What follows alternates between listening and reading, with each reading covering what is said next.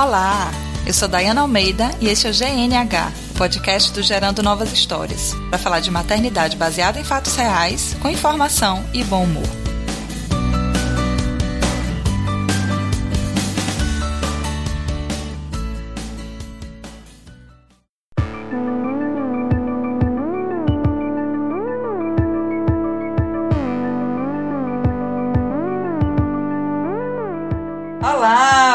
Agora para mais um GNH Podcast. O assunto de hoje é um pouco peculiar e bem específico. Nós vamos falar sobre lanche coletivo. É, eu queria compartilhar com vocês essa experiência que eu tô tendo lá na, no espaço que a minha filha frequenta. E decidi trazer para o podcast porque, enfim, a alimentação é uma preocupação básica de todas as mães. Eu já percebi que isso é, é bem generalizado. A gente vai falar também sobre algumas questões culturais em relação à, à criação. A gente vai falar sobre a relação com esses cuidadores terceirizados, né? Escola, espaços de convivência ou outras instituições. Enfim, achei interessante trazer para o GNH e vamos lá.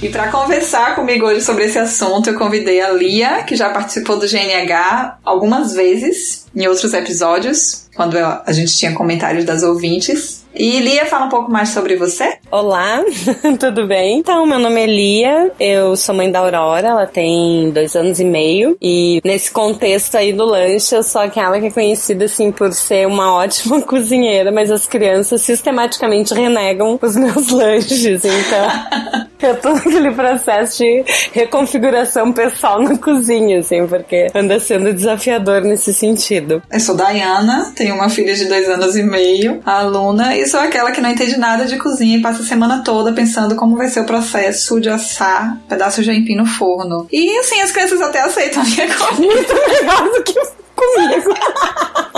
Diana não sabe que eu estou aqui, mas eu decidi dar minha contribuição para este bate-papo. Eu sou Milena Farias, é mãe de Flora e esposa de Léo. Né? Flora está com dois anos e quatro meses. Eu sou a diferente porque não sou eu quem prepara o lanche a maior parte das vezes. A característica marcante do, da nossa família são os bolos que o meu marido faz, que meu esposo faz, Leandro, né? O bolo do tio Léo, que as crianças adoram.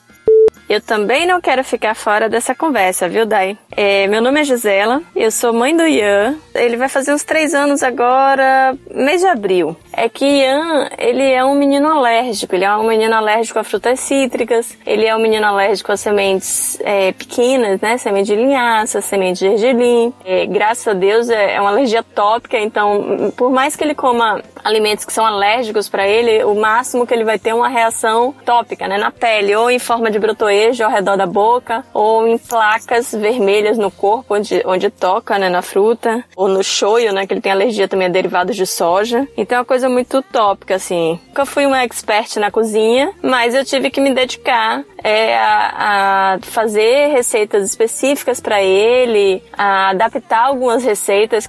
Eu também que não ia ficar de fora dessa, né? Meu nome é Deise Vilas Boas, eu sou mãe de Valentina, de 3 anos, e que também é, vive com Valentina sem a presença do pai, no esquema de guarda compartilhada. Então, não tem o papai junto, nem outro companheiro para dividir as tarefas.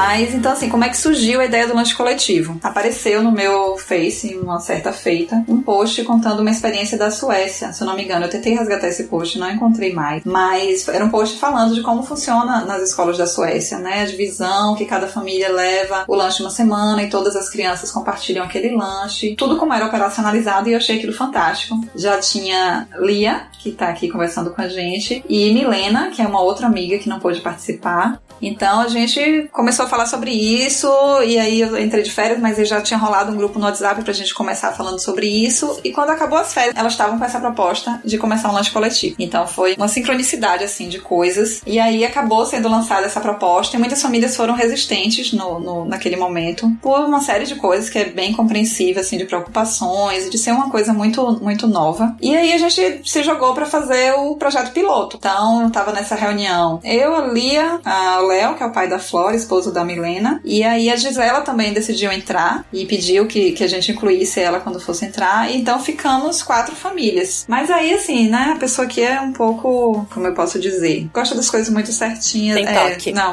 não era isso que eu ia dizer.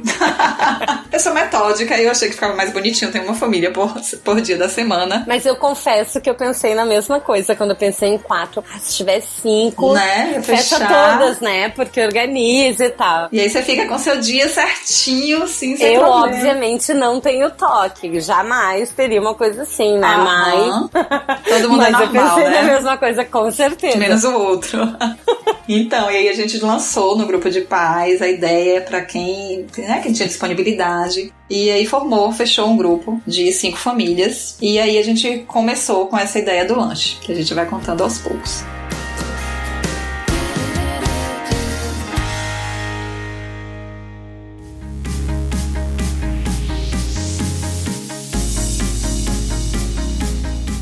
Quando a gente fala que algumas famílias foram resistentes e que é compreensível, foi uma ideia lançada numa reunião, assim. Foi diferente da gente que já tinha tido contato com esse post, com essa experiência. Então, eu queria que você falasse um pouco de como foi a sua aceitação, pessoal, dessa proposta, né? Porque, assim, na nossa cultura a gente tem essa coisa da criação privada dos filhos. Por exemplo, esse post veio da Suécia. Eu tava lendo que lá tem muitas iniciativas comunitárias, né? São casas comunitárias, as pessoas vivem e, e distribuem tarefas e vivem ali. Tem hortas comunitárias. Então é uma coisa que é muito incipiente. Agora, pouco tempo que eu ouvi falar de horta comunitária em Salvador, né? Então, assim, a nossa cultura é muito do ainda dessa coisa individual, principalmente nessa criação dos filhos, né? Os filhos são responsabilidades apenas das, da família e dos pais. E isso é meio uma, um, um conflito com essa experiência de coletividade, que lá deve ser muito mais comum, e de perda de controle também, né? Assim, a gente não tem mais controle sobre o que o nosso filho vai comer no dia seguinte. Controle total. Então, eu acho que tem duas coisas que é bacana de abordar. Assim. Uma que ah, o Léo e a Milena estavam procurando lugar pra Flora e acabaram levando porque é perto da gente e a gente fez um- uma sistemática de se dividir. Então a gente vinha compartilhando as idas e vindas das meninas e a gente já vinha pensando em como dilatar isso. É, no início Flora saía três vezes por semana, mas eu até levantei a demanda de mais vezes, tá? E aí a gente já tava pensando sobre essa divisão de lanche para não ficar tão pesado, porque como a gente se impõe muitos pressupostos,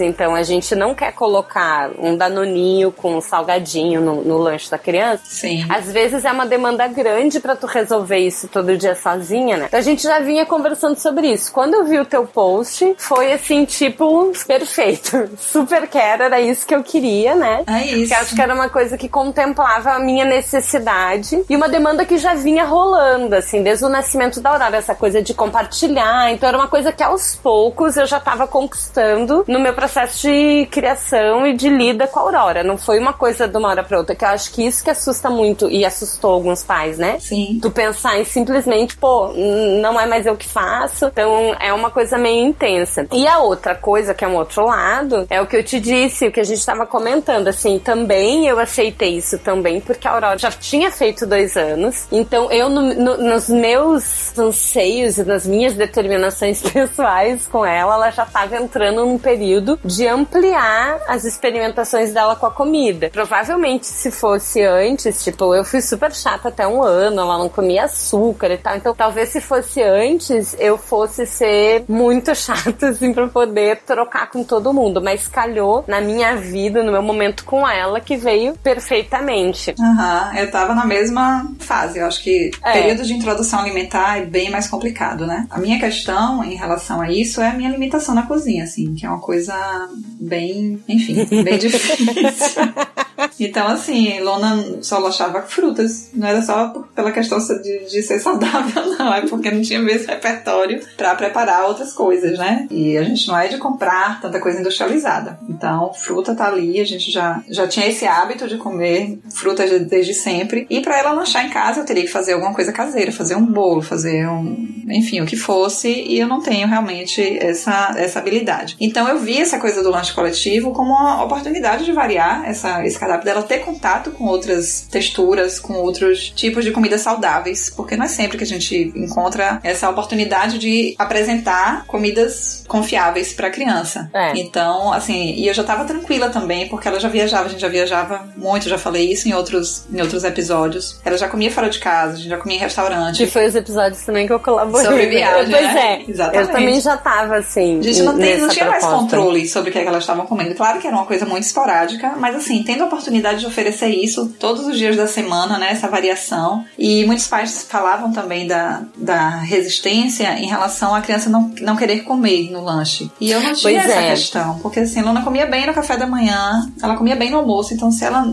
Eu não tinha essa coisa dela ter que comer na hora do lanche. Eu acho que isso foi uma coisa que pesou também. Em seguida do, do teu post, eu me lembro da gente comentar, eu e Léo, né? Veio uma reunião. E qual não foi a nossa surpresa na Oi. reunião, que era uma coisa que a gente não sabia. Na verdade, eu e Léo, já era uma coisa que eu levantava nessa reunião. Normalmente a gente se divide, né? Vai um pai, o outro fica em casa. Fomos eu e Léo. Então, a mãe da Aurora e o pai de, de Flora. E a gente sempre fala e a gente vinha comentando que o pouco tava muito cansativo, porque teve uma ocasião, a Aurora tinha menos de dois anos, e um dia a gente foi na casa de uns amigos e ela viu uma bolacha de maisena, que ela compridinha. Uhum. E ela chorou, pediu. Eu digo, cara, eu nunca dei isso pra ela, porque eu acho que pra uma criança com menos de dois anos, na verdade, ela não come até hoje. Mas hoje, se aparecer na frente dela, eu não vou me chocar tanto e ok, vai lá. Mas naquela época eu não dava e ela reconheceu. E aí a gente pensou, cara, como que ela reconheceu se na nossa casa não tem? Então a gente já trazia isso pra reunião. E bem nessa reunião elas trouxeram a problematização da a possibilidade de ampliar o lanche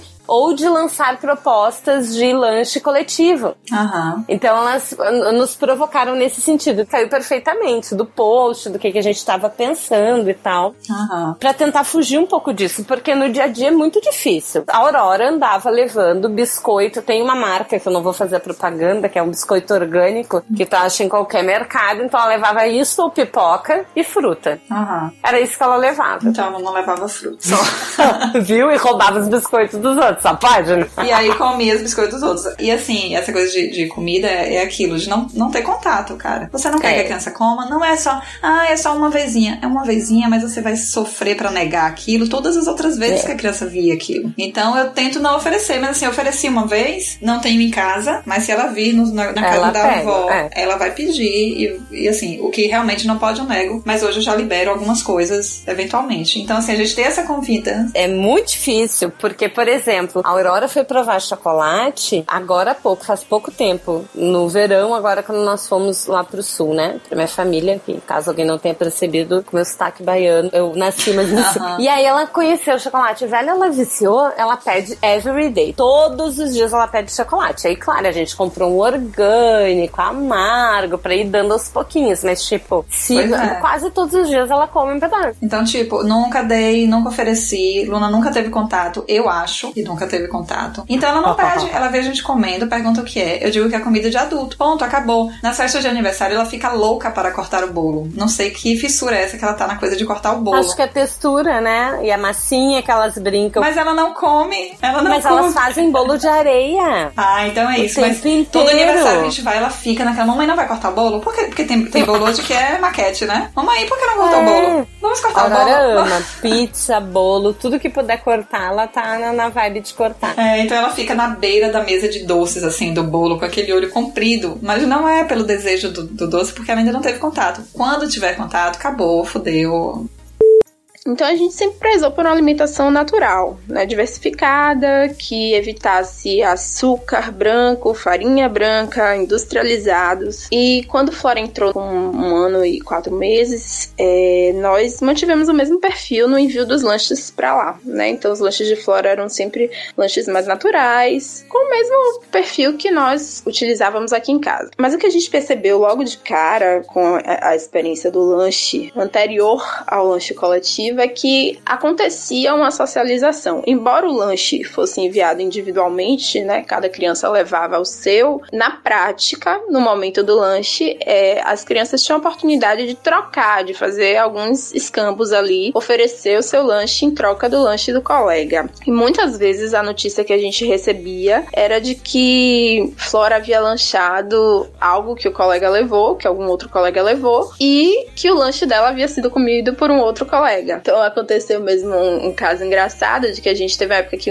enviava bastante milho cozido, né? Os pedaços assim cortados de milho cozido e voltava sempre vazio. E a gente crente que Flora tava gostando muito de lanchar milho, a gente comprava milho toda semana porque sempre voltava vazio. E aí depois a gente foi descobrir, conversando com uma, uma funcionária, que na verdade não era Flora que tava comendo milho, era a coleguinha dela, que hoje inclusive faz parte do, do grupo de lanche coletivo, que era Ian, né? Porque Ian comia os milhos de Flora. Então assim, essa socialização ultrapassava a vontade, o querer, né, da gente, e eles, eles faziam isso naturalmente. Mas um, um ônus dessa socialização naquela época, em que isso não, não era acordado entre os pais, é que muitas vezes ela levava um lanche supernatural, um lanche em que a gente acreditava muito, né, que, que estava sendo bacana para a saúde dela, e comia um lanche levado pelo, pelo colega. Então, às vezes a gente ficava um pouco frustrado com isso. E aí veio essa proposta, lançada por, pela própria Diana, com base em uma proposta que ela já tinha visto. O que eu percebi, assim, pessoalmente, a aceitação da nossa família foi uma aceitação imediata, assim, né? Muito rápida. A partir do momento que Diana lançou a proposta, a gente entendeu que seria muito bacana e que a gente iria tentar viabilizar isso. Com a adesão do, do, das famílias, nós formamos um grupo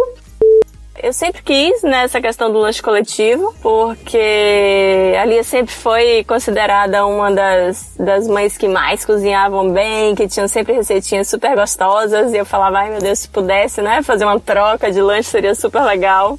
Mas enfim, é, eu sempre vi com bons olhos, tanto é que quando surgiu a ideia entre o grupo da gente, topei logo assim de primeira, sabe? Eu não quis pensar muito, não, eu topo, tô com vocês e vou me adaptar e, e faço o que for necessário necessária para ajudar. A minha aceitação inicial da proposta, ela foi, assim, praticamente explosiva. Na verdade, essa ideia de ter um grupo pequeno, né, um grupo onde realmente as pessoas tivessem coisas em comum, compartilhassem dos mesmos desejos e revezassem né, famílias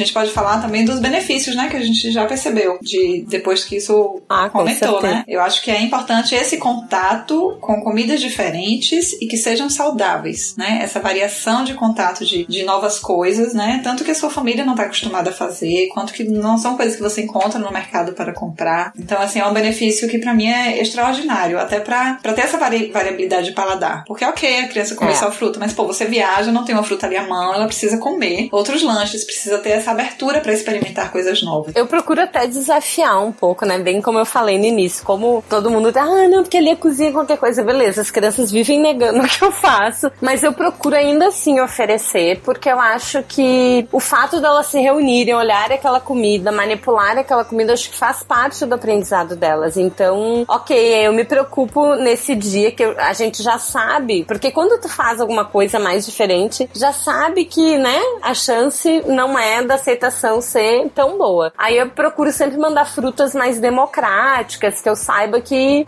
ah, a maioria vai estar tá contemplado, uhum. que a gente sabe que eles têm comido, né? Fome eles não passam. É, fome eles não passam. Essa, essa coisa de provar novas coisas caiu como uma luva, porque a Aurora a gente veio nesse processo de introdução alimentar super criterioso. Então, assim, até um ano ela não comeu açúcar, depois ela foi comendo açúcares saudáveis, assim, ou menos maléficos. E ela comia muito bem, ela comia vegetais, ela comia berinjela, brócolis. E, tipo, quando bateu perto de dois anos, ela simplesmente parou de comer. Então, ela tá numa fase muito difícil. E eu acho que o ato de compartilhar essa refeição com, com os outros e outras preparações e outras formas de preparar, outras formas de. Eu acho que eu, eu vi diferença, porque mesmo que ela não esteja comendo de fato, ela tem se permitido provar. Sim. Que era coisa que ela não andava fazendo. Uhum. Então, eu acho que ela prova, porque eu acho que as meninas colocam para elas e já ó, oh, prova né? Sim. Então ela tá provando. Isso para mim, pessoalmente, já é um, um, ótimo ganho. Porque eu sei que ela vai se alimentar do resto, vai almoçar e de boa, uhum. e, e, vai ter essa experiência. Então eu acho que, que é muito bom essa particularidade. Para mim isso é incrível. Eu só penso assim em viagens. Porque em casa eu tenho ali, o mínimo planejamento e controle. Ela ama viajar, né? Ela só quer viajar. Cara, Estou eu fico... preparando a minha filha para a viagem. Não, assim, ela já,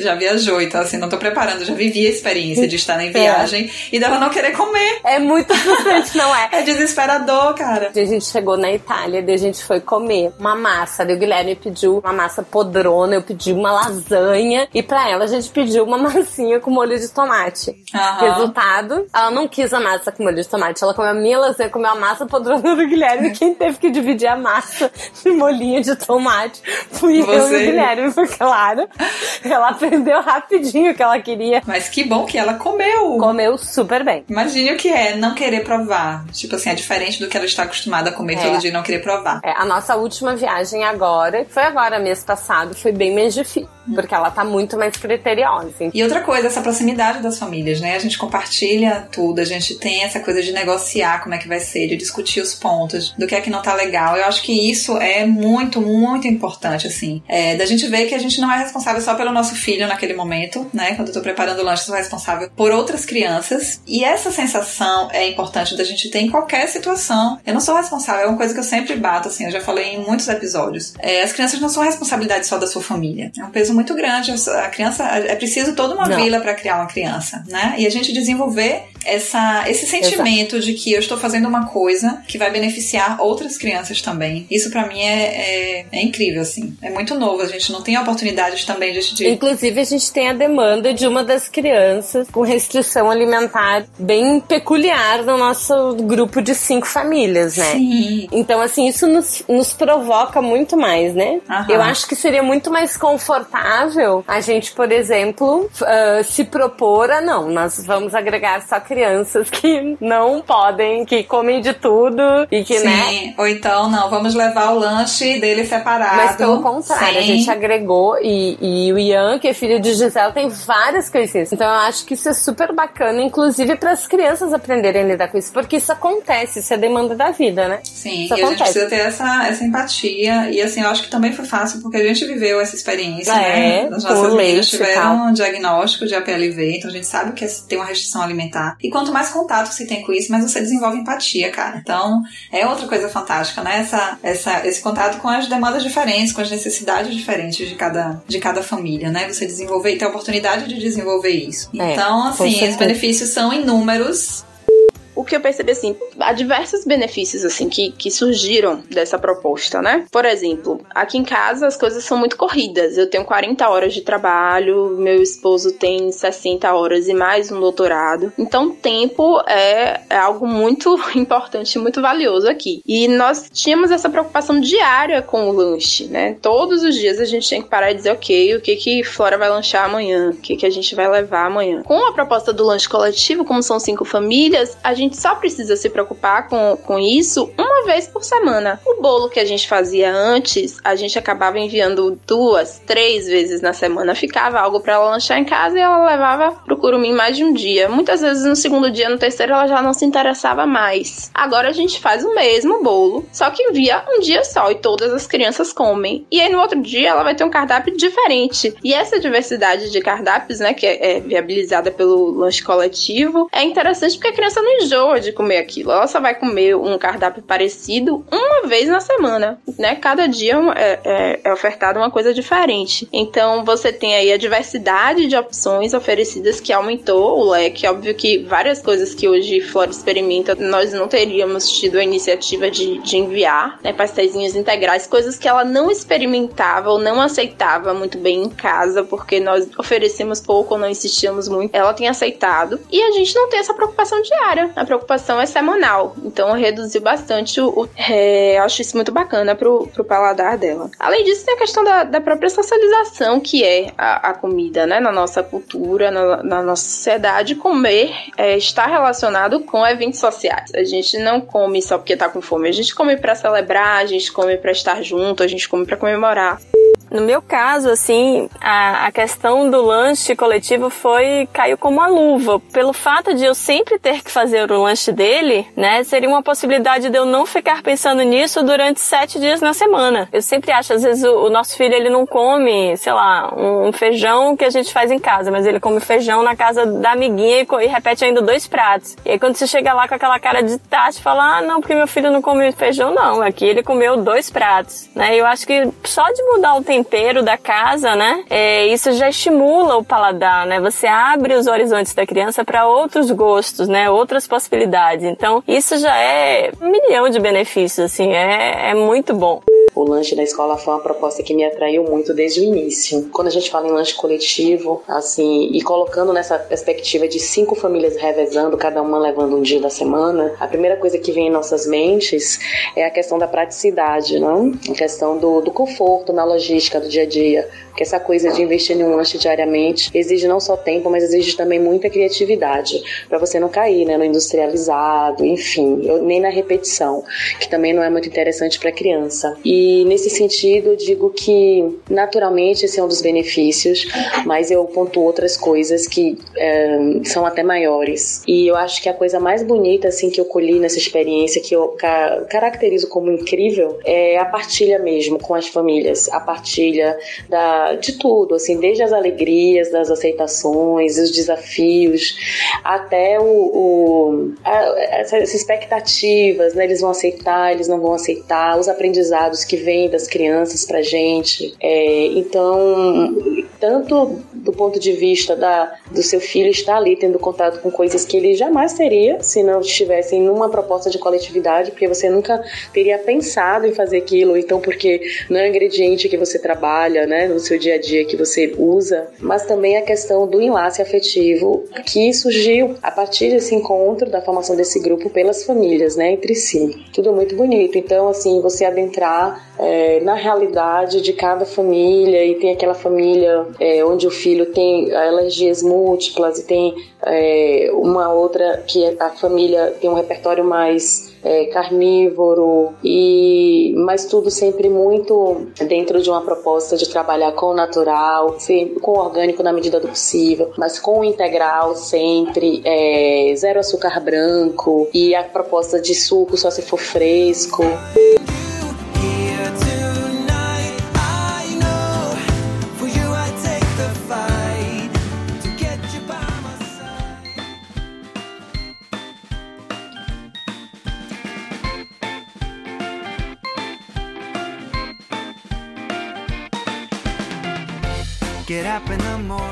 Nem tudo são flores, né? Não.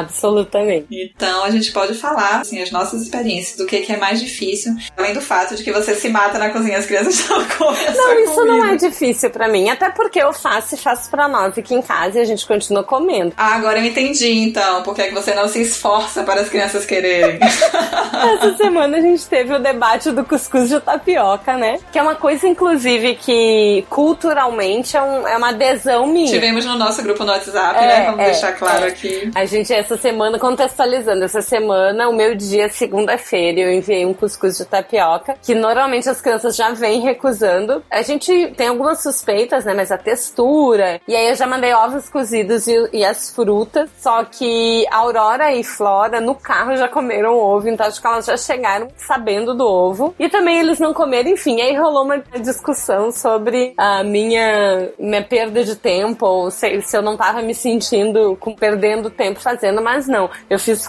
cuscuz, nós estávamos comendo agora à noite, tá super gostoso cuscuz. Então a gente continua jantando ele, não tem problema. A minha dificuldade maior hoje é porque o meu dia a dia para funcionar, eu trabalho bastante em casa, é, eu, eu organizo e eu fico com o dia de segunda. Então a minha maior dificuldade é que domingo, sábado e domingo a gente tá lá no, no bem bom, festa e tal. E quando eu paro para pensar na semana, já é o meu dia na segunda. Então às vezes eu não tenho os ingredientes, eu não me programei, eu não tenho as frutas. Às vezes é domingo, eu tô saindo para comprar fruta e eu curto fazer. Então às vezes eu entro madrugada dentro fazendo alguma coisa porque, enfim, porque eu resolvi fazer e aí eu acabo né, me perdendo nessa. A minha dificuldade tem sido essa, assim, porque eu curto muito essa coisa de estar tá variando, de estar tá provocando uhum. o paladar deles, essa proposta, de estar tá provocando essa interação através da comida. Então eu acabo, às vezes, me perdendo por causa do dia. A minha dificuldade é o dia. A gente vai, Lia, não precisa ficar reclamando aqui no ar para as pessoas pressionarem a gente. A gente vai mudar o seu dia Eu quero mudar de dia. a gente vai conversar sobre isso. Vamos lavar nossa roupa suja em casa, tá bom? então, a minha dificuldade, inclusive eu sou muito grata a vocês por me aceitarem no grupo, eu já falei isso, é confiar no lanche que eu faço, assim, porque eu faço, eu normalmente. gente, eu juro, eu me esforço, eu procuro receita, eu tento fazer coisas crocantes que sempre chegam molengas lá. Eu juro que quando as coisas saem do forno, elas estão deliciosas e aí chega tudo molengo lá. Mas, enfim, é, eu não tenho essa confiança. Eu não sou empoderada na cozinha ainda. Então, para mim também tá sendo muito boa essa experiência por estar tá tendo essa oportunidade de, de me jogar, assim, de me expor e de ver o que é que dá. Fico feliz. Nossa, eu não tenho, não tenho ideia de como eu fico feliz quando chega a notícia do lanche que as crianças provaram lá, seja lá o que eu, o que eu tenha feito. Mas é um processo muito. Eu brinquei que é eu passo a semana pensando no aipim que eu vou assar no forno, mas é, é isso mesmo, assim, de como é pra a textura ficar legal, de como é que é bom fatiar, de o seu forno tem que estar tá pré-aquecido, não tem que estar, tá, o que é que eu posso estar lá para dar um sabor diferente, enfim, mil coisas que eu sei que pra maioria das pessoas é muito simples, mas para mim é, é, todo um, um, processo que eu tô desenvolvendo agora. Então eu sempre levo achando que está uma porcaria, mas, enfim, eu tenho tido bons, bons resultados, assim, só deles provarem, de às não vezes é? comerem um pouco eu fico super feliz. E ter essa oportunidade, porque eu tenho certeza que se fosse só para aluno, eu continuaria no meu conforto de levar apenas as frutas, né? E a bichinha tá lá comendo. Bichinha não, seria.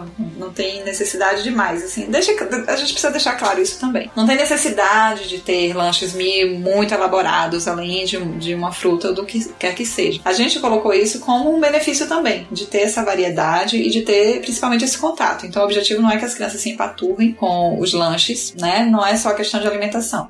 E o lanche coletivo acho que representa um pouco disso também. Como todo projeto coletivo tem os seus desafios. É, em relação às crianças, acredito que o maior desafio é lidar com essa possibilidade da recusa. Não é sempre que a criança vai aceitar aquele cardápio que foi enviado para aquele dia. E lidar com isso é lidar com a nossa frustração quando a notícia não é de que a criança comeu, a notícia é de que ela só experimentou, que ela não quis ou que ela recusou. Mas faz parte do processo e eu, eu não acredito que um lanche deva deixar de ser oferecido porque uma criança deixou de comer naquele dia. Às vezes você oferece uma vez, ela não come, na outra semana ela já se interessa e já, já aceita melhor. Mas eu acho que o maior desafio é em relação aos próprios pais, assim, né? A gente lidar com os diferentes pontos de vista, com as particularidades de cada um. Cada família tem uma concepção de alimentação, tem é, suas prioridades, tem suas demandas, e a gente organizar isso dentro do grupo para atender às necessidades de todos e para atender aos próprios ideais de cada família é um desafio muito grande, né? E a gente a gente lida com isso diariamente, tentando encontrar assim um ponto de equilíbrio e tentando atender ao que for possível, né? Na medida do possível a todas as necessidades. Decisões não, não são mais da esfera individual, da esfera da família apenas. É, se antigamente a gente podia pensar assim, para pensar assim, nossa, vamos enviar isso aqui hoje, quem vai comer essa flora não tem problema, é, só vai afetar a vida dela, era uma decisão que, né, a priori priori só tinha relação com ela. Hoje a gente tem que considerar que existem outras crianças que estão ali naquele conjunto e que precisam ser também contempladas.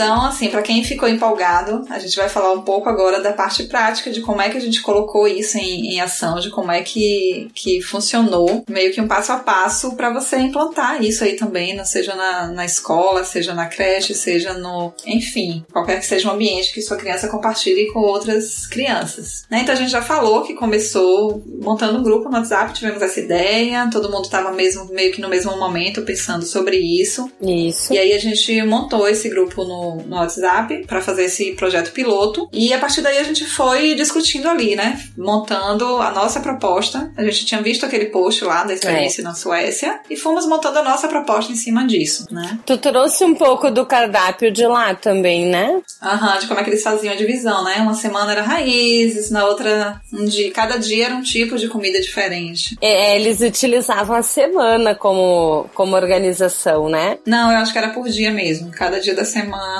Enfim, aí eu me lembro que de cara a gente fez o calendário, né? Fez um calendário de dias. Uhum. Cada família levava um dia que ficou determinado. Sim. E uns grupos amplos e genéricos de comida, né? Então a gente tem o dia do bolo, a gente tem o dia do, da pastinha com pães, a gente tem o dia das castanhas, a gente tem o dia do cuscuz, né? A gente uhum. aí foi fazendo essa escala. Aí a gente começou esse final do ano passado e agora a gente recém fez a primeira troca de cardápio, né? Então isso faz uma ou duas semanas que a gente está testando. Antes de definir o cardápio e as comidas, a gente teve também a exposição das restrições, né? E deixando claro que não eram restrições de preferência. A gente não, não tirou nada, ah, porque as crianças, a criança não gosta disso, então eu não quero que mande. Não, porque o nosso objetivo justamente é que elas tenham contato com o mais variável possível de coisas. Mas foram expostas as, as restrições, principalmente de alergia e intolerância. É.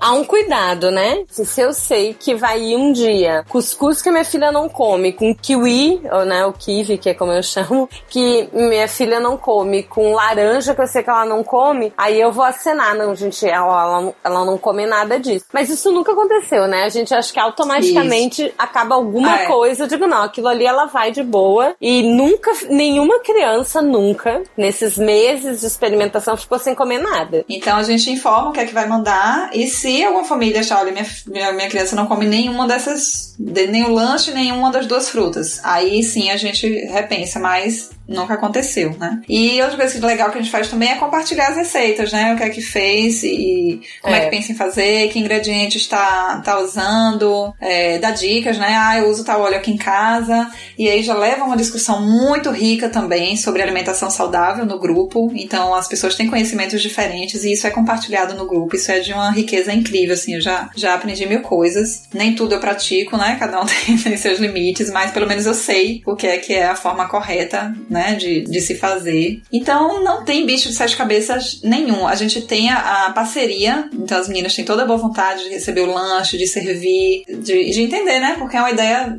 que elas também querem, querem implantar. Então a gente tem essa parceria e não tem bicho de sete cabeças. É começar e vendo, acertando, errando e parando as arestas. Então, aí outra coisa que a gente tem, né, que às vezes a gente tava preocupado, porque assim, imprevistos acontecem, né? Um, a Aurora mesmo já acordou um dia com o olho todo inchada, achava que era conjuntivite, não levei ela pra escola. E aí, se fosse meu dia, então uh, tem o planejamento do nosso lanche reserva, que é um lanche feito a partir de coisas mais sequinhas, né? Então, biscoitos, castanhas, frutas secas, que fica na escola para uma emergência, né? Ou ele pode ser usado tanto para São mais duráveis, né? Eles são industrializados por serem mais duráveis. É, ele é mais durável. Aí a gente vê, por exemplo, o próximo lanche que tem lá vai até junho, né? Então, em junho se não rolar, a gente retira e faz outro. Então ele pode ser usado tanto para falta de alguém, quanto para uma eventual vai que um dia as crianças se negam a comer todas as comidas que são enviadas, que é sempre uma opção de, de lanche mais elaborado e duas opções de fruta fresca. Então é, é difícil isso acontecer, mas existe essa possibilidade. Ou como já aconteceu, um dia que a gente se atrasou e era, acho que eu ou Léo que tinha que levar o lanche, não lembro. E aí eles começaram o lanche e o lanche coletivo não tinha chegado ainda. E aí pode-se abrir esse lanche distribuindo um biscoito ou dar esse lanche, né, conforme for a demanda, que eu acho que é importante ter isso, né, pra gente ficar seguro, né, de que a criança, a criançada não vai ficar sem comida uhum. um dia se qualquer coisa acontecer, né. Sim, isso é importantíssimo. Então, assim, dá pra perceber que não é difícil, que tem inúmeros benefícios, que tem sim dificuldades, mas enfim, vale a pena. Eu acho que a ideia é essa, né? É deixar um convite final para que as pessoas que tenham, assim, alguma vontade de fazer alguma coisa coletivamente ou que tenha essa, essa dificuldade de preparar o lanche todos os dias e quer que a sua criança tenha um, um, um lanche mais variado e mais saudável. Enfim, essa é uma ótima opção. A gente fica à disposição para auxiliar, para no início, né, se tiverem dúvidas, ah, como é que vocês fizeram tal coisa, a gente não está conseguindo negociar tal ponto, o que é que vocês sugerem? Então a gente já pode ter passado pela experiência.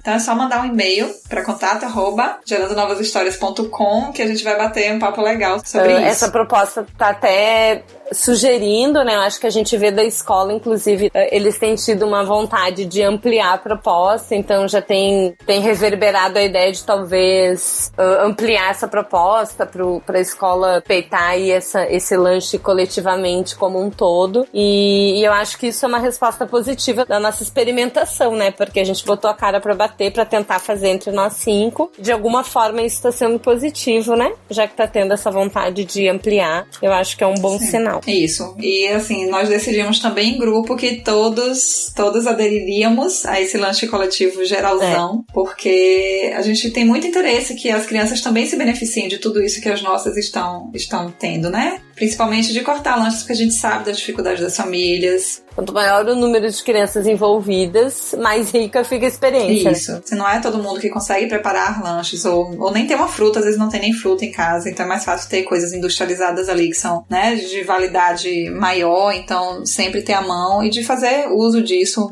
com mais frequência. Então, nessa opção de um lanche coletivo, né, de você ter essa facilidade de que você não precisa. E a ideia deles não é nem que os pais levem, né? É, é você pagar uma é. taxa e isso ser fornecido pelo, pelo espaço, que é uma coisa muito legal. Com a participação sempre dos pais, sabendo o que é que está sendo servido. Enfim, participando, construindo isso junto. Então, isso está sendo muito legal eu vejo toda essa experiência como algo muito muito gratificante mesmo. A gente cresce, acho que tanto os meninos como nós pais, né, nesse convívio, nessa troca, a gente aprende bastante coisas que a gente nunca tinha parado para observar, para pensar, para refletir. Muitas vezes são sugeridas pelo outro e é isso. Eu acho que quem puder fazer é, e juntar cinco pais que tenham né, a mesma linha de pensamento de vocês, que tenham é, um alinhamento assim, em termos de proposta alimentar, ah, velho, vale, vale super a pena. Vale realmente super a pena, viu? É isso, minha contribuição. Valeu, beijo! E eu tô muito feliz de fazer parte de tudo isso. Aprendi muitas receitas, aprendi é, muitas coisas importantes, interessantes mesmo sobre alimentação, né? São mamães e papais que estudam, que estão muito antenados nessa coisa da alimentação, são famílias que exercem a maternidade, a paternidade com muita, com muita vinculação. E eu estou muito feliz de fazer parte dessa história, de fazer parte dessa realidade que é esse grupo de lanche coletivo. E estamos aí, né? Vamos ver até é, até onde, onde o universo permitir, até onde, onde tudo rolar, mais, mais receitas, mais desafios, mais repertório, mais diversidade, mais aceitação e também muito mais amor, muito mais afetividade, mais enlaces, né? Então, essa coisa de de comunidade, né? Dentro de, eu acho tão bonito isso, pessoas que moram em bairros separados. A gente é uma microcomunidade, né? Assim, um microcosmos assim de, de proximidade de conversas.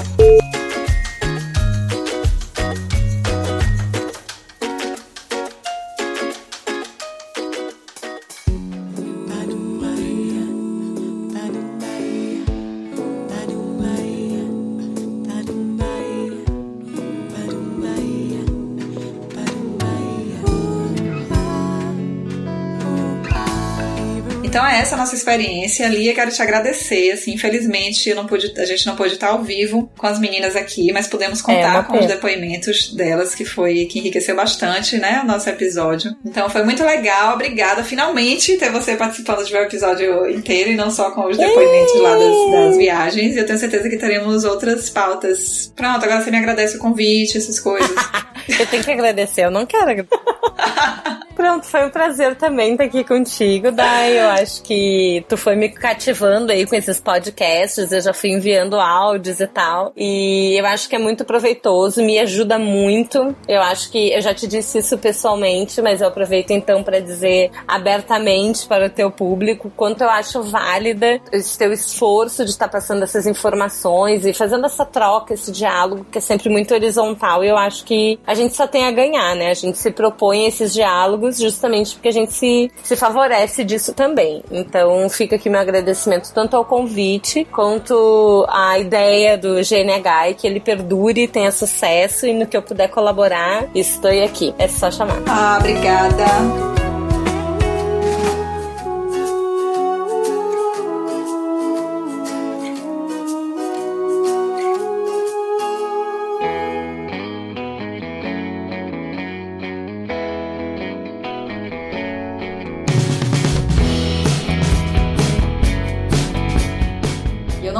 Fechar esse episódio de hoje sem falar de uma campanha muito legal que está rolando aí nas redes sociais nesse mês de março, que é o podcast é delas. Então, hashtag o podcast é delas e vocês vão encontrar preciosidades feitas por mulheres ou com convidadas mulheres nos, nos, nos programas, né, que são feitos por homens. Então, tem um monte de iniciativa legal. É, eu ainda não tinha tido tempo de, de gravar um episódio especial para a campanha, mas enfim, é um podcast feminino com temática temática feminina e aqui estamos falando da campanha Podcast é Delas. E uma outra coisa que eu não posso deixar de falar, que eu já deixei de falar durante muito tempo, já era para ter é, trazido isso antes aqui para o GNH, e agora eu já imagino que vocês todas já conheçam, mas é o podcast Sinuca de Bicos, que é um podcast maravilhoso também. Eu fiquei feliz da vida quando eu conheci, foi na época que eu ainda estava voltando, começando a gravar de novo, começando a pensar em gravar de novo, né, fazendo as pautas. Assim, tive essa grata surpresa de encontrar as meninas aqui pela Podosfera.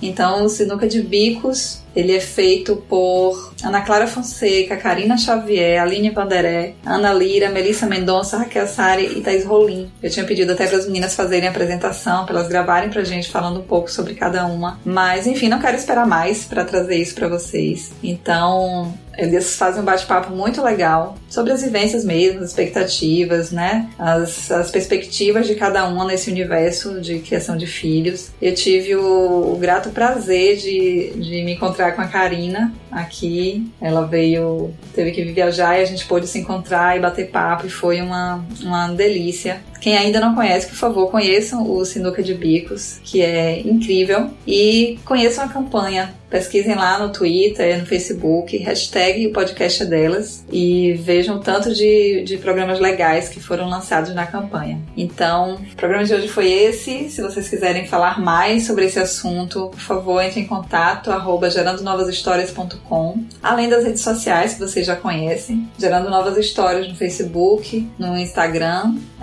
GNH Podcast no Twitter. E quem quer falar comigo e ter resposta rapidíssima, e tiver o Telegram instalado, é só procurar por Dayana Almeida underline GNH. É isso, vamos continuar esse bate-papo lá fora. Um beijo e tchau!